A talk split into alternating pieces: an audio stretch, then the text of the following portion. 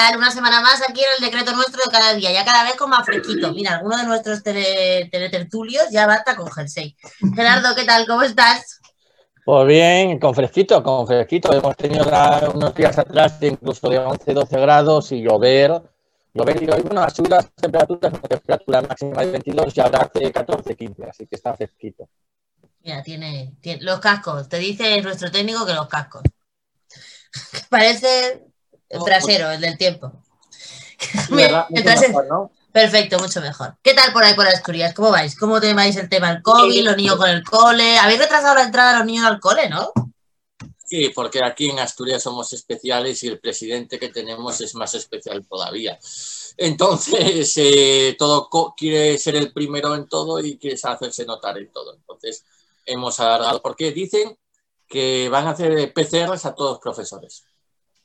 ¿Pero cuántos profesores hay en Asturias? Ese retraso. Por eso ese retraso, porque quieren hacer los PCRs a todos los profesores. Joan Tarragona, tu padre que es profe, ¿también le van a hacer PCR o a él no le han dicho nada? ¿Ya saben algo o todavía no saben nada? Creo que hoy han ido a los colegios y a los hoy Sí, hoy ha sido el primer día de clase, pero no sé si sabe mucho, la verdad, porque no. no ha habido aclaración. De ellos, depende de Enseñamen y, ya, ya esperan todos. Entonces no ha habido ninguna aclaración. En teoría, en Cataluña empiezan el 14, ¿no? Sí, aquí como tenemos la diada y tal, pues siempre se retrasa un poco. Pero bueno, Sopena, además, ha dicho Torra que a los padres que no lleven a los niños a los coles los va a perseguir como si fuera la Inquisición. Sí, sí, sí. Ya sea en los periódicos como en primera portada para avisar. Aquí lo que no sabemos es más, tenemos más dudas de si va a haber la mani del 11 de, septiembre que si van a ir a los niños al cole. Ese es el, gran tema que tenemos ahora, ¿no? Bueno, dicen que quieren seguir al balcón a las 17.14 y no va a haber Mani. Yo esto no, no sé, estoy desconectada del tema Mani. He visto que la, la Lisenda Pelusí esta decía que lo iban a hacer con toda la calma del mundo, no sé qué hostias, pero no sé cómo ha quedado el tema. Claro, es que como aquí en Cataluña hoy ha pasado de todo, pues eh, el tema de la manifestación ha quedado un poco... diluido. Pero, diluido, pero esto del balcón yo no lo había escuchado, ¿eh? ah, sí, pues lo ha dicho la NC. Lo ha dicho PNC, PNC, claro. Pero no, la NC. La NC. Ah, la NC, digo, porque ahora tenemos este batiburrillo de los de Artur Mas se queda en el partido, pero Puigdemont se va y tal. Luego intentaremos un poco a ver qué entendamos. Fran, Andalucía, Power, ¿qué tal? Bien. por, ahí no por, ahí no todavía no hace fresquito, ¿verdad? Pues no, hace un poco más de, menos calor, pero tampoco como país como compañero de Viena. Bueno, ¿qué tal por ahí? ¿Ahí sí van a ir los niños a los colegios también o ahí no van a ir los niños a los colegios? yo creo que la intención de nuestro gobierno más o menos la del vuestro.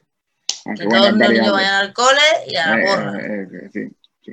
Me parece la intención. De hecho, empiezan más o menos la misma fecha que está ahí hablando vosotros, 14.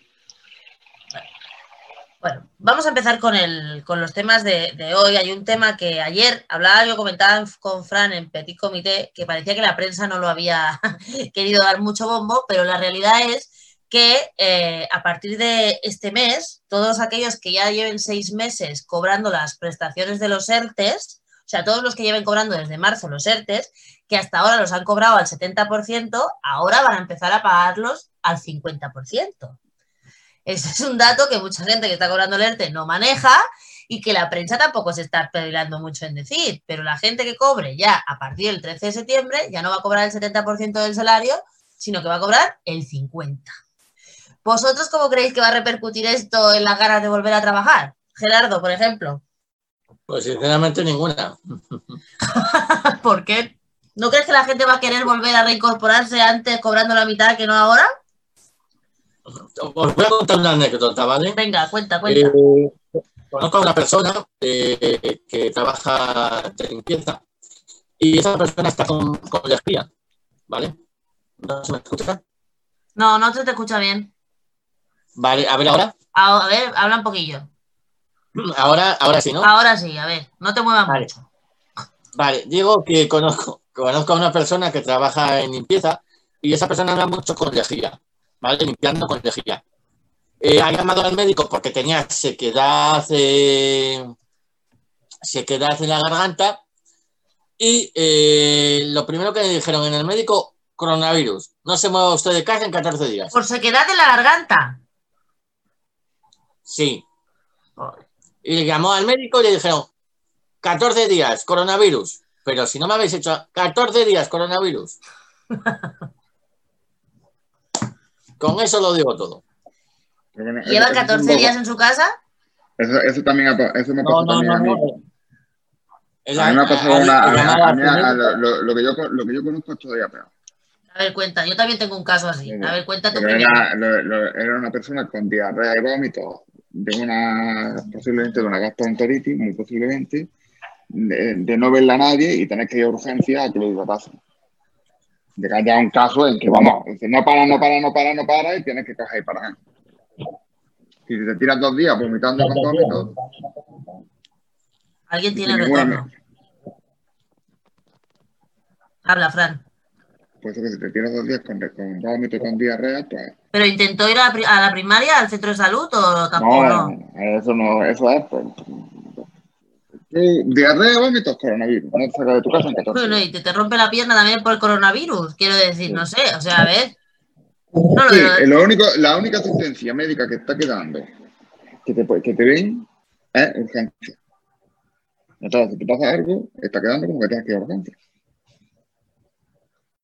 Joan, ¿tú tienes alguna anécdota al respecto? Yo tengo una también, ahora la contaré, la última. Bueno, a ver, ha, ha habido como ya bastante gente que le tenía anginas, ese tipo de cosas que les han dicho aislaros y después era pues angina. Angina. O un resfriado, o por el aire acondicionado, o Eh, cualquier eh, eh, cosa. he visto alguna gente, pero bueno, seguramente tenéis anécdotas más bestias, tío. Porque yo solo son casos así aislados.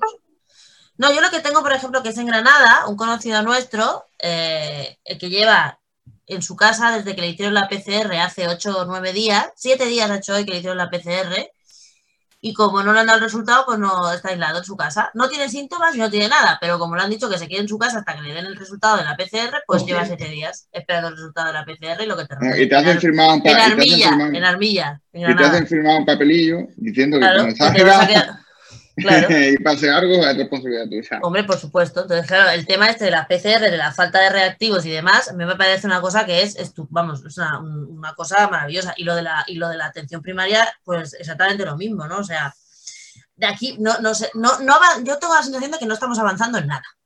En nada. Nos estamos enquistando en los mismos problemas. Aquí lo único que pasa es el tema, lo único que tenemos es eh, la, la preocupación principal es mantener el tema de los ERTE, pero no estamos avanzando en nada. Por ejemplo, la temporada turística ya se ha cerrado en las Islas Baleares, en Andalucía, ¿cómo está el tema? Pero que en Baleares. O peor, No. se hace cerrado en toda cerrado en toda España y queda- quedarán aproximadamente unos 15 días. Y la temporada alta que empieza ahora en las Islas Canarias, que no van a tener temporada alta. ¿Pero van a hacer los hoteles cierran o cómo va, cómo está el patio? En las Islas Canarias, Sí. Porque, por ejemplo, aquí en Cataluña los hoteles van a cerrar. en las Islas Canarias lo que han hecho es. es que, ahí, es, que hay- es diferente porque ahí la temporada alta empezaba ahora, en, octubre, noviembre, ¿no?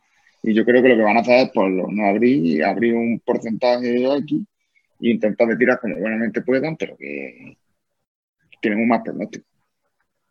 Gerardo, ¿y vosotros ahí en Asturias, la temporada turística qué? Aquí la temporada turística, la verdad que ha tenido mucho tirón, ha tenido demasiado tirón, básicamente porque, bueno, al ser unas comunidades con eh, pocos contagios y demás, la verdad que en los museos y demás ha habido muchísima gente. Por ejemplo, en el museo donde yo trabajo ha habido muchísima gente también. De hecho, eh, ha salido en el periódico. Y ahora Asturias lo que quiere hacer es Asturias eh, aventuras y menús de regalo para los turistas que viajen en otoño a Asturias. Una campaña del Principado se creará con 140 experiencias de septiembre a noviembre con el objetivo de impulsar eh, la zona de, de turismo. Bueno, pero entonces no tiene mucho sentido que retrasen a los niños en los colegios. Quiero decir, Ya, si la gente puede aquí no- venir, No tiene mucho sentido, Nuria, muchas cosas, porque aquí en Asturias han decretado alerta naranja en cuatro concejos de la zona de Llanes, Ribadesella, eh, Cangas de Onís, que es la zona, digamos, más visitada de Asturias, y han decretado alerta naranja. Pero es que la alerta naranja, digamos que no existe. La alerta naranja es lo mismo que hay ahora, pero con un poco más de cuidado. Pero claro, tú cuando pones alerta naranja, tú sabes que la gente se queda con alerta, ¿vale? Se queda con la alerta. Tú sabes la, la pila de hosteleros que han perdido en esta semana que el Principado ha decretado la alerta naranja en esa zona, que es total, es lo mismo que tenemos ahora, ¿vale? Es lo mismo que tenemos ahora. Pero le dan por el nombre de alerta naranja. Supongo que, supongo que también, o sea, si a esto le sumamos el cierre de que todo el mundo tenía que cerrar a la una de la mañana, porque ahí también se ha decretado ahora, antes no tenían que cerrar a la una de la mañana los, la gente de los ahora, ahora, bueno, el ocio nocturno está súper controlado, sí. las discotecas y a la una de la a la una de la mañana todo chapado. De hecho, a las 12 en, en los restaurantes ya no te cogen mesa. Juan, Cuéntanos por, Tarragona, cuéntanos. bueno, Tarragona ya conocéis que seguramente hay el tema de salud aquí al lado y que básicamente cada año es increíble de guiris y de turistas y sobre todo de fuera. Y este año, para poneros un ejemplo, el primer turista que vi, creo que alemán, un país de estos, que se notaba que no era de aquí, vaya, em, creo que lo vi a finales de agosto. finales de agosto, así que imaginaos. Y turismo de, de aquí, yo personalmente he visto poco y en la playa se ha notado de que no había casi nadie comparado con otros años, así que imagino que estará bastante mal. Y es lo que no sé quién decía antes, que los hostales y los hoteles y todo eso estarán tirando como puedan. Y, yo no sé si, si, si, van a poder.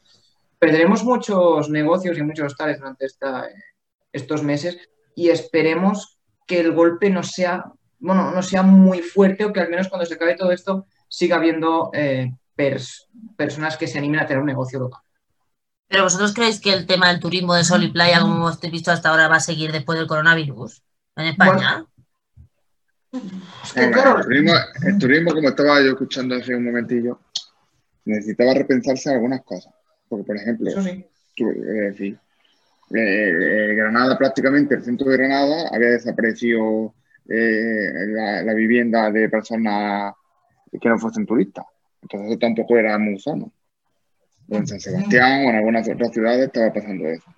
Entonces, eh, eh, es una cosa, el turismo de sol y no va a desaparecer, evidentemente, pero una cosa que no vaya a desaparecer y otra cosa es que tú no puedes coger y plantarte, si eres de Alemania, eh, dos semanas o un mes de vacaciones a, da igual, a las Baleares, para que te, para que te, hagan una PCR y te tengas que quedar ahí 15 días, pierdas los vuelos, no, cómo vuelvo, quién me paga esto, quién no me lo paga, que si el seguro, que si, eh, que si yo tengo, que si no tengo, esto es un lío. Entonces eso pues no anima mucho a viajar, evidentemente. es, que, es, que, entre las comunidades autónomas, porque yo tengo un compañero de trabajo que tanto hablamos de Asturias, que fue a Asturias, y fue allí al centro de salud y le dijeron que se viniese aquí, porque pillaba un poco lejos. Es, es verdad que hay que repensarlo y es un debate que hace ya años que, va. O que todos los que estéis aquí habéis escuchado muchas veces el turismo de, borrachera y todo eso, que se tiene que cambiar y tal, pero nunca se había cambiado, nunca se había pensado nada. Y ahora hemos visto que con este tipo de pandemia llegan nuevos debates que, nunca, siempre se había hablado, pero ahora que es momento de hacer este tipo de cosas. Así que a lo mejor hay que aprovechar los malos momentos para repensarse según qué cosas e intentarlo arreglar cuando todo vuelva a la normalidad, que algún día volverá al menos quiero saber, quiero pensar. Eh, también Pero tú eres joven todavía y tienes esperanzas. Bueno, hay que tenerlas, ¿no? Pero sí que es verdad que, por ejemplo, Salou, que es esta zona que he comentado antes, pues sí que es una zona que, que se basa, yo creo que el 80-90% de ese tipo de turismo que dices tú. Claro, tienen que hacer un cambio muy radical. A diferencia, por ejemplo, de Tarragona o una Asturias, que una Asturias es muy rural y, y puede tener mucho turismo rural. Pero, por ejemplo, en Tarragona, que tiene también anfiteatros, pero estos sitios que solo se basan en el turismo del sol y playa, tendrán un problema, porque es así. Bueno, hay un, ayer, bueno, me parece sí, hoy, perdón, ha habido la primera reunión de, creo que era de la ejecutiva del PSOE o del, del gobierno, ahora no me acuerdo.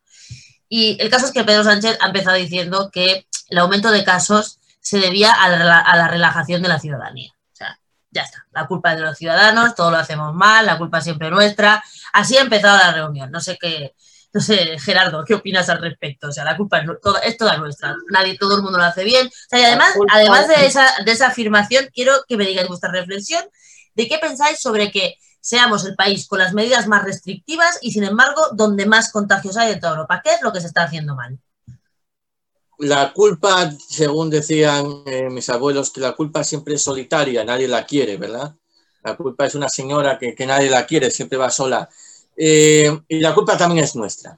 digamos que la culpa es nuestra por todo. Nosotros tenemos hasta la culpa de la muerte de Manolete, o tenemos la culpa de todo.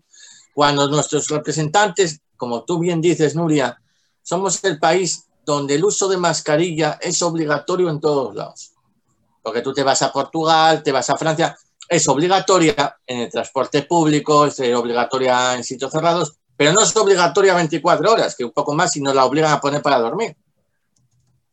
Porque es así. ¿Qué está fallando? Ahí está. ¿Qué puede estar fallando? Esa es la pregunta. Porque medidas estamos poniendo, pero estamos viendo que somos ahora uno de los países que más rebrotes está teniendo. No sé si será porque también se hacen más PCRs, que puede ser.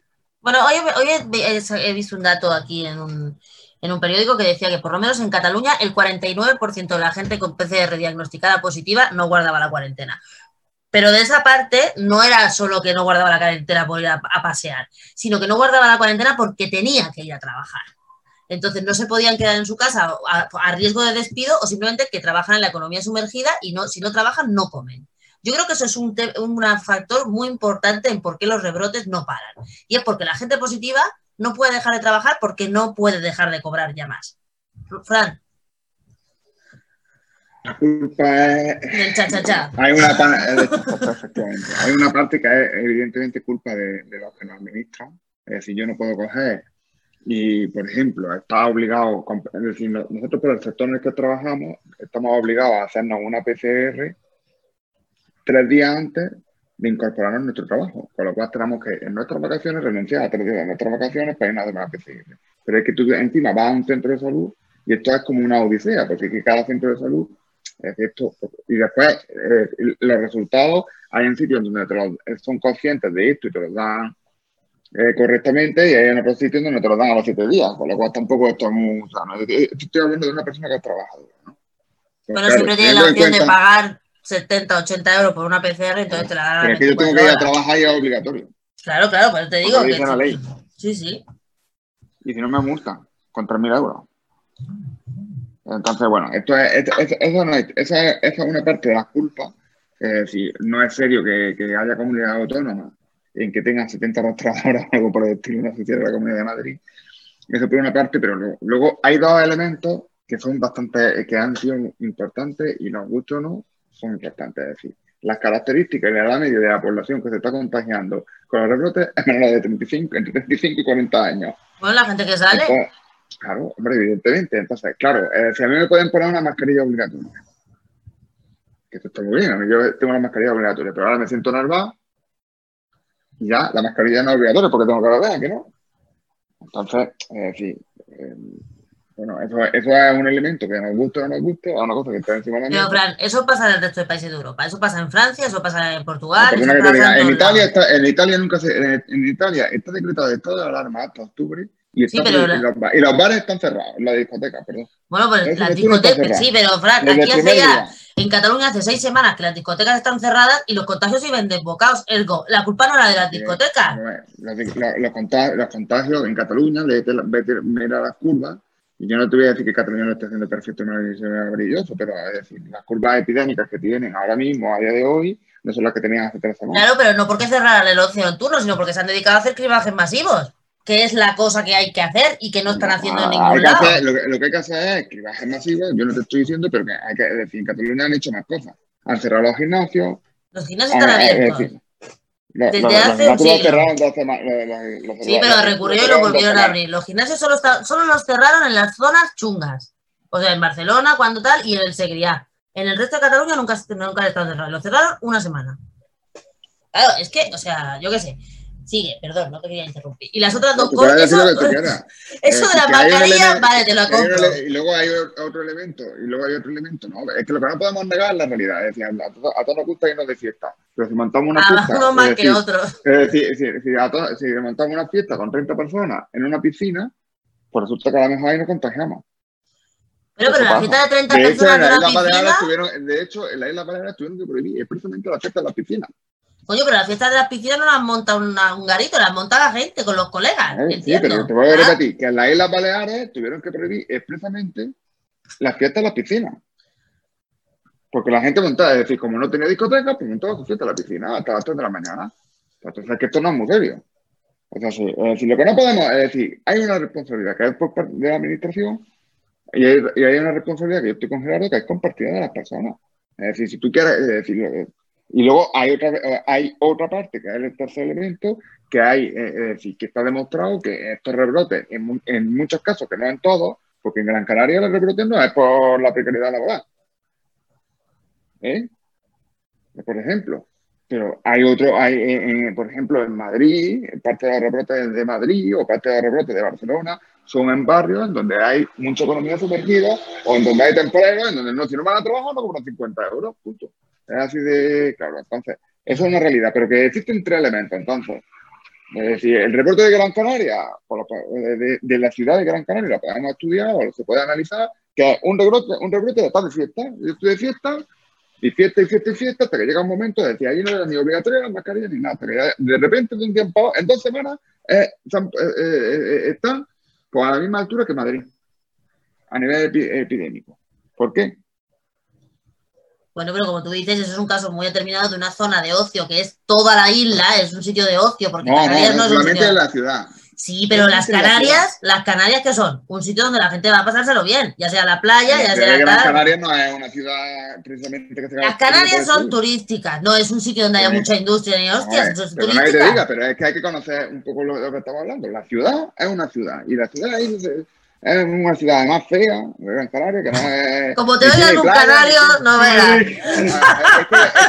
Un canario. Una, una parte donde vive la gente y va a trabajar y otra parte donde, hay, eh, donde, se va, donde se va a hacer turismo y todo esto. Entonces, en la ciudad, es decir, fue un- estuvo vinculada a una serie de cosas.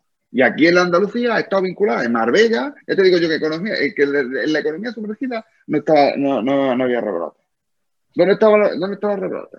En, ese- en esos sitios. Em, Que no ver, podemos. Dale, Lo que- dale, Joan.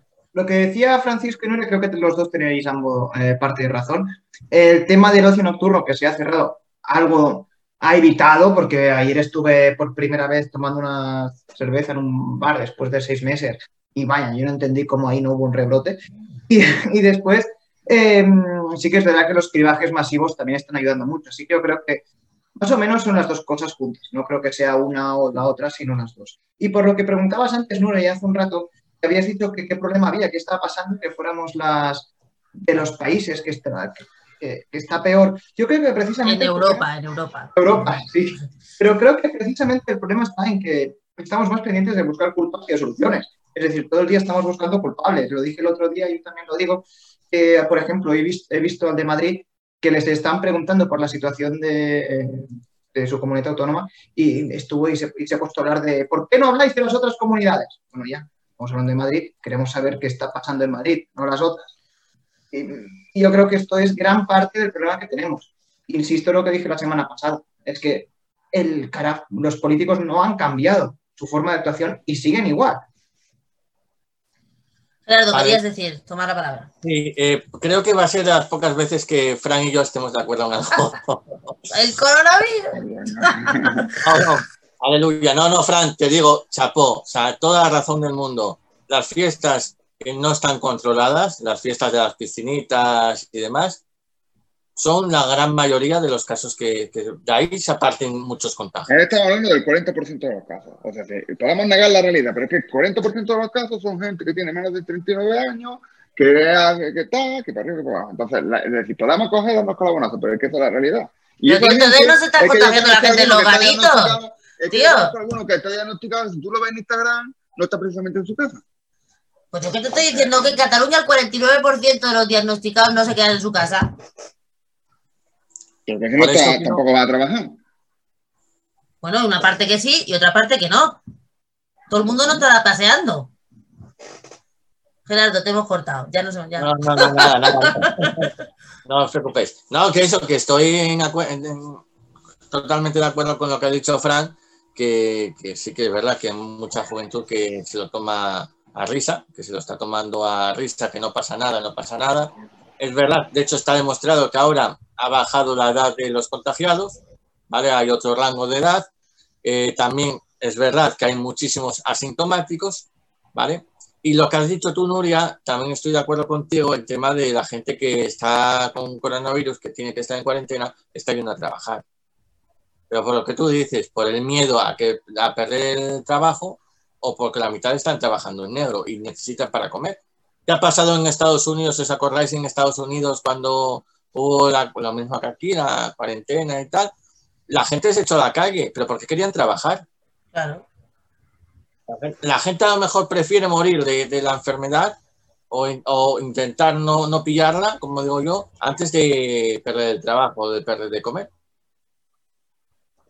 Y creo que tenemos una pregunta de nuestro compañero. Claro, pero ahí, sí, ahora, ahora, voy, pero ese, ese, ese es el tema que yo creo que es el que es diferente aquí que en el resto de, lo, de, los países de Europa. Yo no sé si en el resto de los países de Europa todo el mundo está, no lo sé, o sea, es que no sé cómo lo están haciendo, pero nuestro problema es que la gente no tiene. Pero, ver, los países de, Europa, Francia tiene una, curva de contagio parecida a la Sí, pero nadie está histérico y los niños han empezado todos el colegio hoy y la gente va a trabajar normalmente y en fin, tienen cuatro o cinco chorradas, por ejemplo, lo de la mascarilla en París en determinados sitios y cuatro o cinco cositas más, pero no, no es como aquí ni mucho menos, ¿eh? Algo está pasando que aquí no está bien. Y, algo, y, es evidente, igual que dices tú, no podemos negar la realidad, pues tampoco podemos negar la realidad que o bien lo que se está haciendo, pues no se está haciendo bien, porque, por ejemplo, y ahora vamos con Galo, ¿eh? que me interesa mucho ese tema. En mi pueblo es un pueblo totalmente turístico. Ha habido más turistas este año que jamás nunca. Riadas de gente por la calle. Riadas, o sea, todo el mundo tiene segunda residencia aquí, que a veces venía, pues el año, si el año pasado venía una semana, este año venido todo el mes gente de Zaragoza, gente de Pamplona, gente de La Rioja, gente de todos lados, pero principalmente de esa zona que son zonas calientes. En la semana pasada teníamos detectados, o sea, determinados comprobados en el pueblo, cinco contagios. ¡Cinco! Os aseguro que aquí hay gente para reventar. Pero ¿qué pasa? Yo lo achaco a que, bueno, que la gente viene, pero todo, como toda la vida, todo el rato se hace en la calle porque es un pueblo de playa, no hay sitios cerrados, la gente no se junta en los sitios cerrados, o está en la playa, o está en una terraza, o está paseando, o está tal. Yo creo que es eso. O sea, entonces, si tienes sitios ultramasificados, como ha sido mi pueblo este último mes, y tienes cinco casos, y la gente, te juro, que ha hecho caso con un calor de morir, con la coña de la mascarilla y demás, es porque en algunos sitios se puede hacer las cosas bien. No puede ser casualidad que llevemos todo el verano en Tarragona y Joan lo sabe, es que es una provincia que parece pero, Tarra, pero inmune. Tiene, pero, perdona, pero la, la, provincia de Tarragona tampoco está ahora. Muy la provincia de Tarragona no tiene nada. Tiene, no, tuvo un rotillo en Reus, pero es que Reus es un tema de trabajo. Es, Reus es un tema precisamente de la economía en precario. Reus no tiene ni playa. Claro. Sin embargo, todos los pueblos de la costa no han tenido nada, ni Siches, ni Vilanova, ni, ni Calafell, ni, ni Torredembarra, que tuvo un pequeño brote de 10 personas está.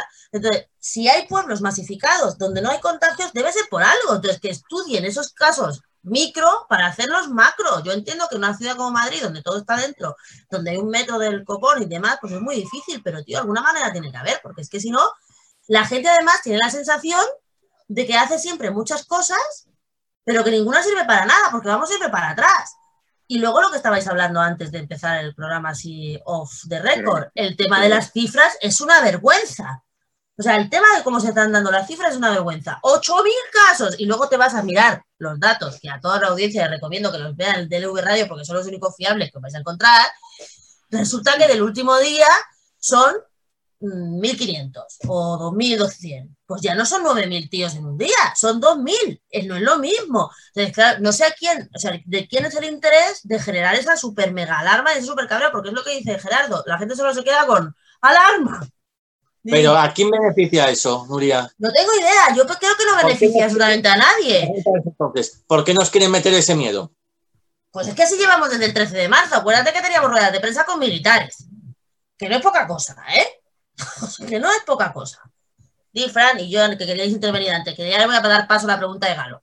Ah, sí, bueno, yo creo el tema que sí que es verdad, que hay muchos jóvenes, pero no toda. Eso siempre lo quiero... Lo quiero... Y mucha gente mayor que también se va a cenar y de sí, copas y hace lo que le da gana. Ayer tuve como mi, mi, experiencia en el bar después de seis meses y, y había bastante gente de, de, también de, no, bueno, no abuelos allí con la cerveza, pero sí que personas de 40, 50, 60, no, pero ya persona de mediana edad, que estaba también en el, bueno, pasando un poco de las recomendaciones. Pero bueno, solo era eso. Y después ya hablamos de lo de Galo, ya he visto la pregunta. Bueno, perdón, que no puedo dejar de decir. El día del 8-2 del Barça, había gente en los bares, por Dios, de todas las edades, de todo, de todo, es que había, había de todo. No, no puede Para ver eso, para ver eso. no tiene- Para ver el, ver el 8-2 del Barça, no, fue un montón de gente. ¿Qué tal? Galo dice, para cambiarnos de tema y para pasar a un tema que también quiero pasar. Dice Galo, con el tema de los presupuestos, Podemos se mostró contrario a que el PSOE pacte puntos con Ciudadanos. ¿Creéis que conseguirá los, presupuestos con el PP? ¿Es, ¿Es Podemos el ente que pone la zancadilla al PSOE? Van a pactar. Van a pactar. ¿Quién va a pactar? Porque hoy ya decía Van, van a hacer una tortilla ahí y van a pactar menos el PP. Ese es tu- explícanos un poco, desarrolla un poco más tu teoría, por favor. Porque Mi teoría es que ya la, la de Podemos han dicho, bueno, tampoco es para tanto. Si vamos los dos juntos a negociar, eh, ya Podemos, ya, ya, ya, ya, bueno, vamos a marcar las líneas, pero ¿Pero qué tipo de presupuesto pueden pactar Podemos y Ciudadanos? ¿En qué cosa? Van a pactar un presupuesto porque no les queda más remedio. ¿Pero qué cosa? ¿Pero qué presupuesto. O sea, pero el presupuesto El es... que sea. No, pero el que sea no vale, tío, porque, a ver, el presupuesto es la ley que marca las políticas del Estado. ¿Qué políticas van a pactar Podemos y Ciudadanos? ¿O todo es un fraude, tío? Que también es posible. Porque no va a haber reforma laboral, por ejemplo. Digo, que no no, va- a haber no- reforma de la reforma laboral, O sea, que, va- que- exacto, que no va a haber reforma de la reforma laboral. Bien. por Pero- ejemplo. Pero es que aquí hay un problema bastante gordo y es que Podemos está cediendo mucho de lo que decía su programa. Yo no soy el votante de Podemos y estará muy contento con lo que está haciendo Podemos. Pues mira lo que pasó en Galicia. Por eso es que se puede entender que cedan en cosas, porque al final estamos en política y todo el mundo cede. Pero el votante, estoy hablando del votante, yo no sé. Ah, Aquí hay que ser un poco serio, de verdad. Es decir, Pues que pacte Ciudadanos alternativa- con Podemos hay- no es hay serio. alterna- No hay, alter- no hay alternativa a tener unos presupuestos que no sean apoyados por, por- por ciudadanos. Izquierda no va a votar en ninguno presupuesto porque están en, en un proceso de campaña electoral em, claramente. Ahora Joan nos explicará a ver si entendemos todo el pollo que hay liado con que- el PDCAT, la Juspercat y todo el pedo. Los, los presupuestos tienen que salir apoyados por el PNV y por ciudadanos. Entonces, y no hay otra cuenta. sí, sí, no. Sí, yo no digo que no a eso, pero claro, es que ya Podemos lleva tantas que normal que se pongan un poco ferrucos en esto. Que a lo mejor acaban aceptando y ya está. Pero mm, yo no soy el votante. El Pero votante si de Podemos. barruco, si es lo que dice Fran. Pero si es lo que ha dicho Fran, hoy ha dicho lo de Podemos, que bueno, que me siento con Ciudadanos, que no importa. Sí, sí, pero. No le importa. Ya, bueno, en este caso ya marcamos las líneas estratégicas de esto y de esto y ya. Claro, pero-. Claro, Me, es que me pongo en la cabeza del señor que va a Podemos diciendo que se elimine la ley Mordaza, diciendo que se elimine, yo qué sé, Pero si la ley Mordaza la pueden eliminar estos ciudadanos. la reforma No, laboral. Sí, pero La reforma laboral, eso no lo va, no, Es otro tema. ni la de Calviño. esto. No, no, yo- Con lo cual, que no te digo que no, no te digo que no. Con lo cual ya- especialmente la Nadia Calviño no la va a devolver. No, no, no os digo que no, pero claro, el votante de Podemos quiere que eso se hace. Al final, todas estas cosas, que ni que sean muy imposibles, tú le vas diciendo al votante de Podemos, el propio Podemos, que no lo harás, al final son cosas que te estás, porque el votante... que está tú tienes que elegir entre, entrar, entre estar en un gobierno o estar en el Congreso de los Diputados. Si tú quieres estar en el gobierno, pues tienes que hacer cosas que te gustan y otras que te gustan menos. Claro, no, no. O sea, tú no quieres ser vicepresidente, ministro, yo no sé cuánto, para arriba. Y ministra, Pues, Es- no, estoy, estoy completamente de acuerdo, pero claro, precisamente por eso le tienes que contar a tu votante que, y es que después si te hundes en Galicia, será por algo. Algo están y haciendo. en, y en Euskadi. Gerardo, te veo, re- te veo encantado de la vida. Aquí mirando hoy, otra vez está de acuerdo con el Fran, llevan dos veces. Está sin micro, creo. Ah, no, ya está. No, que me encanta cómo habláis. Eh, de Podemos, Joan, que cada, poco, cada día quedan menos, ¿eh? Por eso, por eso. que quedan menos. Pero ojo, eh, prim- a primero creo que eh, la noticia era que Podemos decir el PSOE que, vamos, que ni loco pactará con Ciudadanos. Tal. Luego ahora Podemos abrió, Podemos abrió una puerta a que el PSOE pactara algo con Ciudadanos. Yo, Podemos no, no, no ha abierto una puerta. Podemos dar un empujón, ha abierto la puerta, la puerta de para en pa y ha La puerta, todo. "Ellos, con coger. Y esta, esta es la reunión que ya se dan por conformar, literalmente. O sea, Vale, vale. Pero sinceramente, yo veo bien unas cosas, eh, Fran, que porque seas izquierdas, seas de derechas, si lleváis algo en común, ¿por qué PSOE no puede pactar con Ciudadanos, por ejemplo? Pues, a mí me parece estupendo. No, no. ideologías. no, no, a mí no me parece nada. No, no, no, te lo cuenta. El No, problema- no. No, si el problema no es ese, tío. Ah, exacto. El problema no es que el PSOE no quiera pactar con Ciudadanos. Conste, Eh, ya Ciudadanos, ya Que conste que no se vota. Pero si el problema no es que el PSOE no quiera pactar con Ciudadanos, y Pedro Sánchez, el problema es que ya se le está viendo el plumero de que no quiere tocar a Pablo Iglesias ni con un palo. O sea, ya se le ve, se le ve. O sea, lo- intenta cabrearlo por total, lo que pasa es que le hace falta. No puede gobernar sin él. Entonces, claro, y lo que dice Joan es verdad. ¿A qué hora va a explicar Pablo Iglesias, por mucho que mande mensajes de un beso, os quiero, no sé qué, no sé cuánto, a sus votantes, eh, que, que, tío, que, va, que, que- se va a sentar con la Eh, yo creo que, Pe- que Pedro Sánchez le ha dicho a Pablo Iglesias, mira, tú hazlo como te dé la gana, pero es que no hay otra forma de sacar una presupuesto Claro. Bueno, pero el problema es a ver qué Ah, presupuesto Entonces van a tú coges y te cabreas, sacas la pateleta, tu día en el país, que salga ahí una tía diciendo de que tú no vas a poner todas las líneas rojas y después hacemos como que la arreglamos, pero que esto, y esto estaba más claro que el agua, yo es que, y van a tardar cinco minutos en ponerse de acuerdo. Bueno, lo mismo cinco minutos que tardaron en ponerse de acuerdo en gobernar, los de Podemos con el PSOE después de haber dos elecciones. Claro, es que esto es un cachondeo. Y después de matarse entre ellos en Y campaña. después de decir que no volvamos a poder dormir tranquilos. No, estamos hablando de que se van a poner, que van a tardar en ponerse con ciudadanos de acuerdo cinco minutos, no con Sí, Podemos, con pero si de estar- acuerdo. Pero si deben estar de acuerdo ya. Si deben estar de acuerdo ya, porque van a pactar mm, cuatro, cuatro mini, o sea, cuatro cosas muy mínimas para que puedan entrar todo el mundo y nadie puede decir que no, porque luego tiene que entrar también el PNV. Sí. claro, aquí tal, porque claro, pero yo creo que esto es más fallo de los partidos catalanes que no acierto, porque Esquerra se ha autoanulado de nuevo de la política estatal. Claro, lo que no va a hacer Pedro Sánchez, ya te digo yo, es dejar unos presupuestos en manos de los de izquierda como la última vez. Eso Bueno, pues se dejó, pues bueno, pues es que se pues dejó la moción de censura en manos de izquierda y prometieron cosas, ¿eh? Claro, es que este es el problema. Ahí prometieron cosas.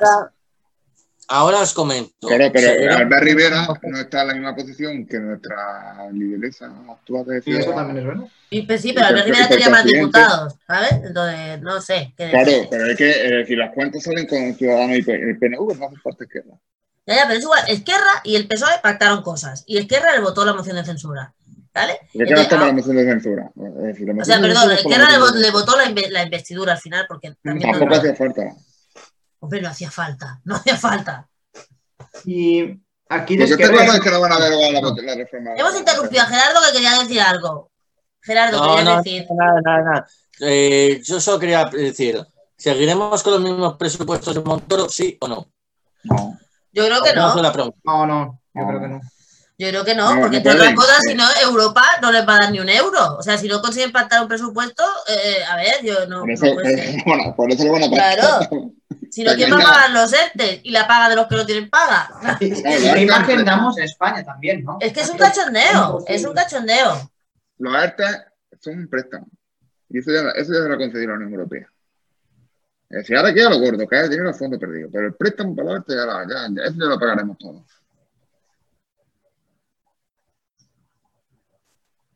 ¿No? Pues, es que el. silencio. Queda así hablando, no sé por qué tal, por qué cual. De todas maneras, el, el, el tema de los ERTES, yo creo que el problema es ese, que el dinero que da Europa es para más cosas que no son pagar ERTES. O sea, no solo pagar ERTES. El dinero de Europa es para reforzar la sanidad pública, el dinero de Europa es para reforzar la educación pública, el dinero de Europa es para la reconversión industrial y aquí nadie está haciendo un carajo nada más que pagar ERTES, que al final es echar la pata para adelante porque dentro de un año vas a tener un mercado de trabajo con un millón y medio de parados más, como poco. No, no, no. ERTE solamente quedan 700.000 personas. Ahora mismo. Entonces, de esas 700.000 personas, eh, a- eh, lo que están proponiendo es que se vayan haciendo ya algunos cursillos para hacer una reconversión. ¿Has llegado? Sí, Pero- claro. Era eso.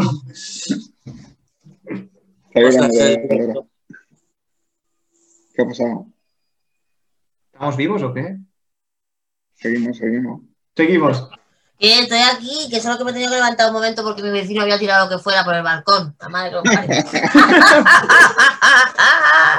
y es que hasta que los niños no vayan al colegio no vamos a vivir tranquilos, coño. Hostia. Que te tienen que cantar todo. Bueno, Eh, La hemos semana visto pa- que ha salido corriendo y ¿qué ha es pasado? que me ha tirado una cosa y salió el gato corriendo, que qué había pasado. tío. bueno, estábamos en el tema de los ERTES. ERTES quedan 700.000, sí, pero los- los- el, sector, el sector turístico está pidiendo que los alarguen hasta el mes de marzo, ¿eh? hasta de, de, de junio del año que viene. Pues te digo, o sea, 700.000 personas eso. Y los de la paga que no tienen paga y el ingreso mínimo vital, La paga que tiene que no eso, tienen paga, eso- eso ya, eso ya con la negociación con Ciudadanos yo creo que ya no, no hay. Bueno, y el ingreso mínimo vital, que es una estafa, sea, ¿o qué? Eso es una estafa, eso, pues, cuando no tienen para pagarlo, pues no lo resuelvo. Lo mismo que aquí. Hombre, es que eso es muy grave, o sea, que hay una directriz diciendo que no se resuelva el ingreso mínimo vital, que hay gente que te lo necesita para No, comer, no, ¿eh? no, yo no digo que no sé si hay una directriz. Hombre, se, corro- se, se- se coló un email, lo publicaron un correo, Gerardo. Ah, publicaron un correo. No, no. Quería haceros una pregunta, ¿ves? Es que, ah, como todo esto ha habido muchos bulos, eh, es cierto que si tú tienes el ingreso mínimo vital, eh, os eh, digo, si tienes el ingreso mínimo vital, te lo aprueban, en caso que te lo aprueben, si te ofrecen una oferta de empleo, no la puedes rechazar. Eso lo había leído yo por ahí.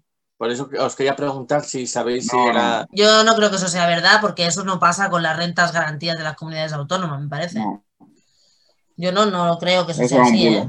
Eso Tiene, es un está vinculado a un itinerario de inserción sociolaboral.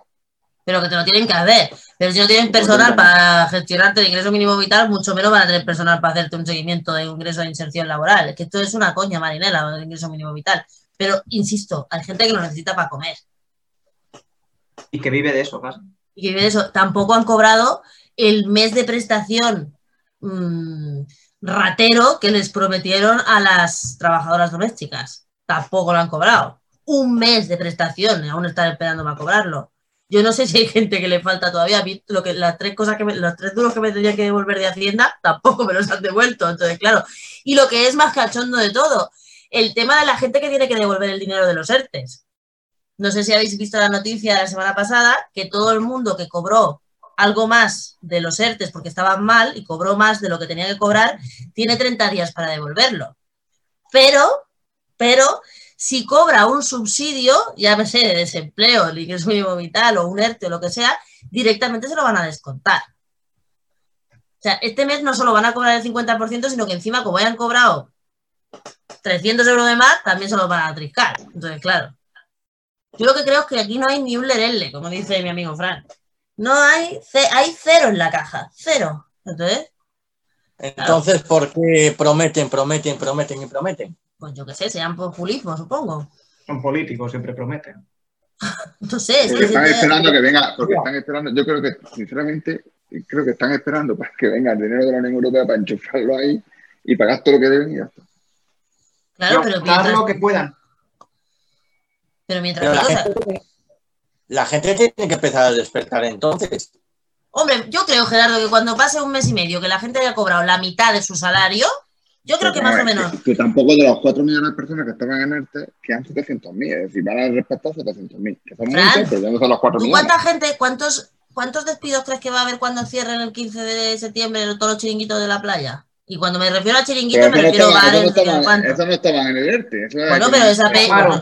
Ya, pero son gente que tampoco va a tener de aquí. Entonces, si uno no cobra porque no trabaja, los otros cobran una mierda, el ingreso mínimo vital que tampoco llega y demás, yo creo que lo que dice Gerardo es cierto. O sea, esta vez no sé si tenemos el colchón que teníamos la- eh, anteriormente en la otra crisis para que no haya un estallido social.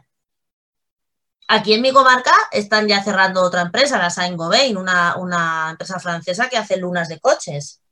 ¿Vale? De repente lleva aquí no sé cuántos años y aquí da de repente ciento y pico trabajadores de una parte de la planta a la, a la calle, en la comarca con más paro de toda España, que es el Baix Penedès, me parece.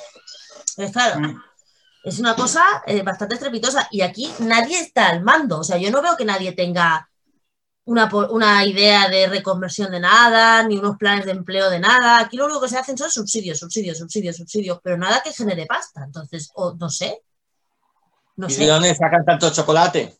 Como digo yo. Pero es que yo No creo que haber Es que va a haber un momento que por mucho dinero que estamos recibiendo, si toda la gente que está en paro le estamos dando subsidios, subsidios y, cada día pues estamos viendo lo que tú dices, Nuria, se están cerrando más fábricas, se están cerrando más comercios y más. Y seguimos diciendo, venga, más subsidios, subsidios. Pero, ¿de dónde se saca?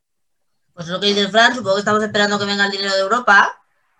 Claro, si nosotros no generamos, porque luego también hay que seguir pagando lo de siempre, que son las pensiones, los salarios de los funcionarios, lo, yo qué sé, la- lo- todo, todo. hay que pagar todo. los diputados y en fin. Senadores, diputados, etcétera, etcétera, etcétera. ¿no? Eso es el chocolate. El Senado ya me parece el chocolate del loro en, este, en toda esta historia. O sea, no es nada. No es nada el Senado. O sea, ¿qué es el No, Senado bueno, lo que comparado con los miles es, y no. miles de millones de euros? Tío, no es nada.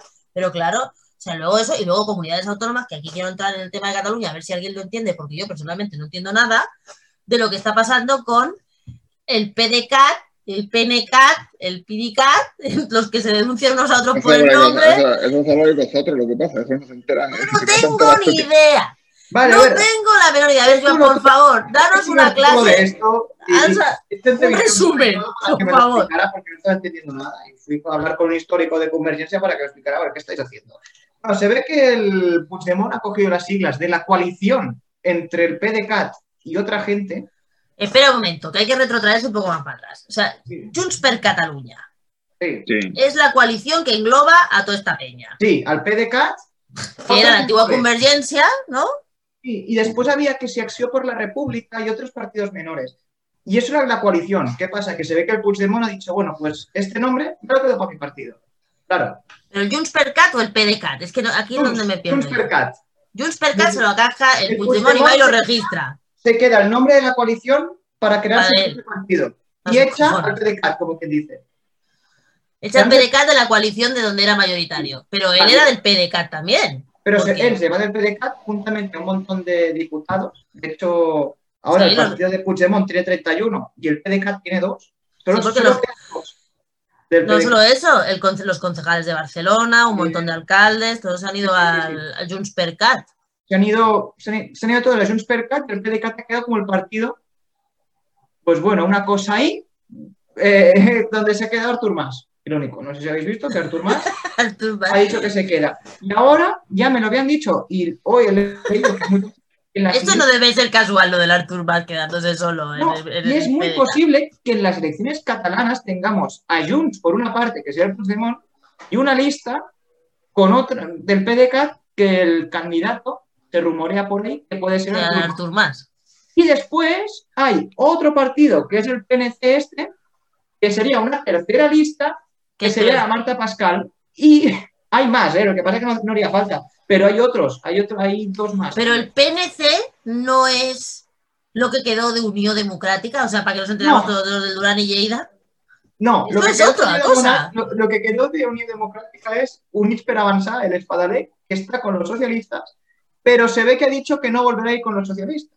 Eso lo ha dicho, que bueno, eh, el este, el Espadalé y el Valle, ¿eh? Y el. Poca broma, el, Valls- el, el Valls, el Valls, Manel Valls, el que El estaba Manuel men- Valls, y otros partidos que se escindieron, como por ejemplo puede ser Convergence, que tendremos en la tertulia joven una persona del ámbito, ¿A o?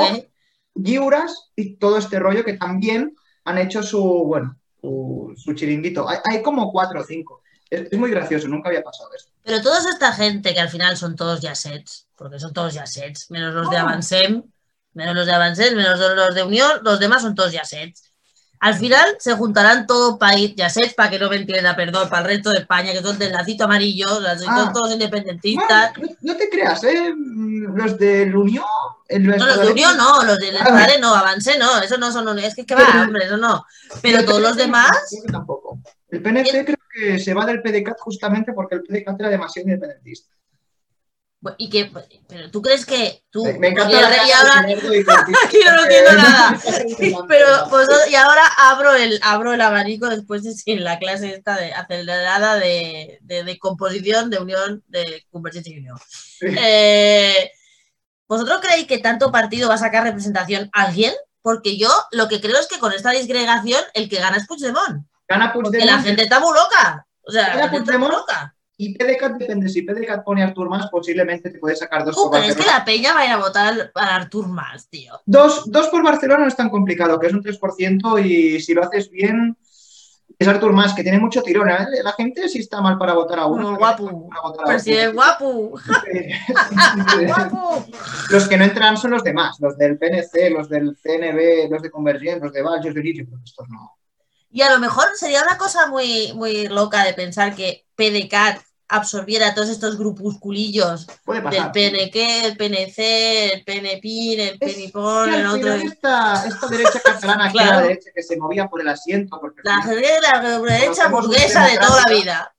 los que conocemos a Unión Democrática, que era un partido que eran cuatro, pero siempre tenían cargos que nunca muy bien sabíamos cómo lo hacían. Hombre, mira el pobrecito final- de Durán y Lleida que al final de su vida lo echaron del Rich, no hay derecho. Claro, pero al final sabían cómo colocarse, así que yo creo que sí, que al final van a, a hacer una coalición porque ellos solos se van a quedar sin silla. Al final ellos quieren silla. harán por- ¿Tú crees que yo, vosotros creéis, y abro todos, ahora, a ver si alguien se atreve, que vamos a ver un enfrentamiento Puigdemont, Artur Mas en las catalanas y luego aparte Junqueras desde la cárcel? La hostia esto, ¿eh? A ver, desde fuera, porque ahora me pongo en, eh, desde el punto de vista de Gerardo y Francisco, deben estar pensando que estamos todos muy locos. Es que estamos todos volcados, o sea, a ver, por Pero favor. o sea, Habitualmente eso no pasa, pero claro, también miras lo que le pasa a los comuns, que pasa lo mismo. En los comuns hay ocho partidos políticos que lo conforman y después hay el PDCAT que lo conforma, hay el, los, bueno, Junts y todo esto que también son ocho. Al final es que van a, va a ganar Esquerra porque son los más serios. Ya está. Yo creo que va a ganar Puigdemont, me atrevo, lo veo cada día más claro, ¿eh? Yo creo que otra vez, acordaros que la Con última tanto- vez que todo el mundo daba a Puigdemont por muerto y que iba a ganar y no sé qué, llegó y sacó Arrimadas. resultados, ¿eh? Bueno, ganó Arrimadas, dale, pero después de la pero que no sirvió para nada. eh, Pero, eh, bueno, sí, pero, pero yo creo que ganará Esquerra porque al menos Esquerra ganará Junts per porque todo este barullo que os, que os he explicado ahora no sé si ayuda a Junts per. Fran, Gerardo, ¿vosotros quién creéis que va a ganar? El PP, el PP tiene ya candidato o candidata. Alejandro, ¿Quién? Alejandro Fernández, Ah, sí, el de las gafitas. El de Tarragona. El de Tarragona, justamente. ¿Qué? Vale, ¿y Vox? ¿Sabéis algo de Vox? Eh, Según Wikipedia, No, no pero bueno, fíjate tú, el Ignacio Garriga. Aquí teníamos al. Perdón, que es negro, al negro de Vox. Ignacio, Ignacio Garriga. Ignacio, es que no sabía cómo se llamaba, pero que es negro, joder, que quiere, para todo el mundo lo identifica, es el único que hay, no es nada contra él, coño. Pero no es casualidad, creo. no, no, claro, entonces, pero este está en Madrid también, ¿no? Sí, pero según Wikipedia, ya digo que es la fiabilidad que tenga eso, dicen que es el Ignacio Garriga. A lo mejor porque es el que conoce. Es el que se conoce. Bueno, ya lo acabas de decir Pues tú, conoce, porque pues se eso, conoce. ¿eh? Pues claro, es que es muy, muy exótico el tema. Pero bueno, pues eso. Entonces, nada, pero los candidatos más o menos están todos bastante sabidos, excepto, la Jessi- excepto los comunes. Bueno, Como Jessica Albiar, Jessica seguramente. Sí, porque las primarias de los comunes también son un poco de cogerlas con. Los de Ciudadanos ya han puesto a Carrizosa. Y bueno, y, y, y es que Republicana, pues supongo que Bueno. presentará a Junqueras. Ahí el candidato del PDCAT, quién es. El PDK, bueno, exacto, el candidato del PDK. Pero Junqueras ahora, ahora, ahora no sé, yo. ¿Está inhabilitado? yo creo Sí. que sí, ¿no? O sea, no Sí, se creo puede que sí. presentar. Pero bueno, a lo mejor se- eso es el Pere, no, el Pere Aragonés. O, ¿Y el Turren? El presidente del Parlamento. Claro, no lo sé. De Esquerra no lo sé porque Da igual, es que eso les da igual. O sea, eso da lo mismo. El cartel Las Junqueras al final. en, en la foto saldrá Junqueras. Sí, exactamente. la foto de la Junquera. Fran, Gerardo, aportar algo a la política catalana, por favor. Me he quedado sin palabras. Es que no me digáis que no está entretenido. O sea, sería la pena que hubiera unas elecciones con Junqueras, Artur Mas, el Puigdemont y el Torra por ahí en medio amenizando la fiesta, ¿sabes? Y, el Espadale, ya que estamos. Y el Espadale, lo que pasa es que el Espadale fuera de aquí casi no se conoce. No, No, no se Eran dos conoce. de Durán y Lleida. Claro, Exacto, era el señor número dos. Gerardo, El Fran. Fran, dinos algo. Es que, no tengo- es que me he quedado sin palabras, de verdad. No, no.